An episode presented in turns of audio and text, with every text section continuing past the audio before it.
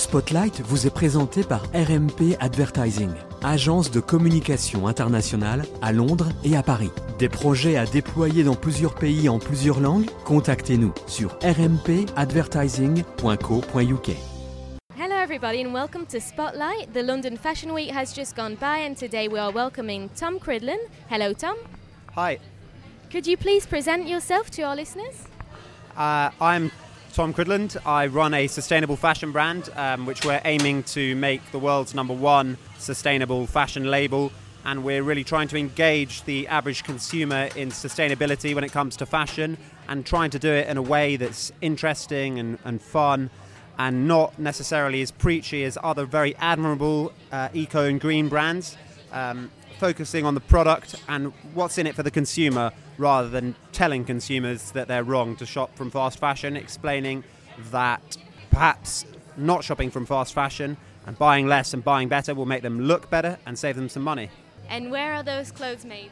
All of our clothing is made in Portugal, um, in the mountainous region uh, called Serra da Estrela, because I'm half Portuguese. My mother's Portuguese, and I think Portugal's very overlooked as a country that make uh, really nice clothing. And our manufacturing team have been going since 1964, so over 50 years. And with them, we developed our landmark garment called the 30 year sweatshirt. Um, and since then, we've released the 30 year t shirt and the 30 year jacket.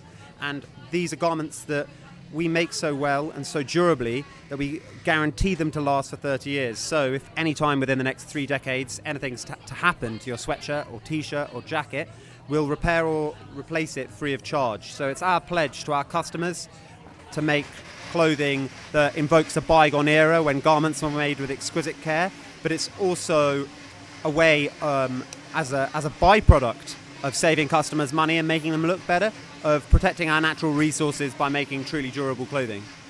And how did you go into sustainable fashion? How did you decide that?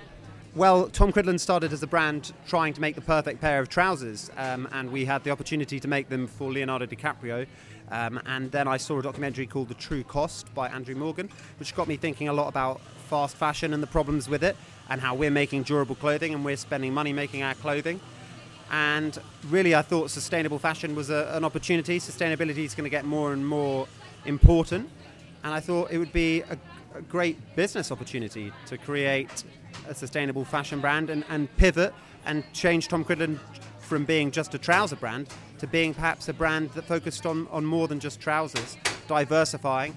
And that's what, when I came up with the 30 year sweatshirt. And people think um, making money out of sustainability is, for some reason, not something that, that's uh, considered the, the right way of doing it. But actually, if people don't think about sustainability as being profitable, then we're not going to get anywhere. It's not philanthropy.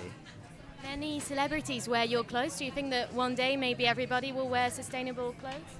Uh, I hope so, um, because obviously we guarantee our clothing to last for a long time. So we don't rely on people coming back because their t-shirts and their sweatshirts have worn out. We rely on keeping our customers coming back by releasing new things and uh, by gaining more customers, by appealing to more people.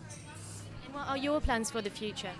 Um, we are going to be releasing the 30 year Christmas sweatshirt, and then next year we're going to be making product, um, our first ever product, apart from obviously the, the Christmas sweatshirts will have some prints on, but we will be making um, more products with prints on, because at the moment we focused on doing sustainable basics. Um, we'll be also continuing to promote the Entrepreneur's Shirt, which is our new campaign. Um, if you go to tomcridland.com and click on shirts, um, you'll find out that our first ever shirt called the Entrepreneur's Shirt is not only a shirt, but it's a campaign to support entrepreneurs like me. I started my brand with just a £6,000 government startup loan, um, and we're trying to give back by supporting two charities Deki, who help entrepreneurs in Africa, and Young Enterprise, who help young entrepreneurs.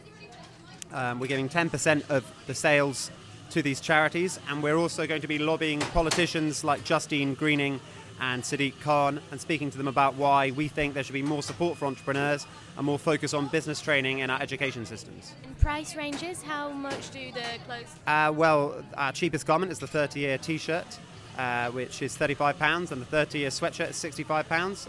Trousers are £89, and uh, the entrepreneur's shirt is £75. So it's not extortionate, it's not cheap, uh, but it will last a long time, and the cost per wear makes it very good value. It stays for 30 years, that's great. So, well, um, that was very interesting. Thank you, Tom, for sharing your story with French radio listeners, and uh, have a good day. Thank you. Thank you.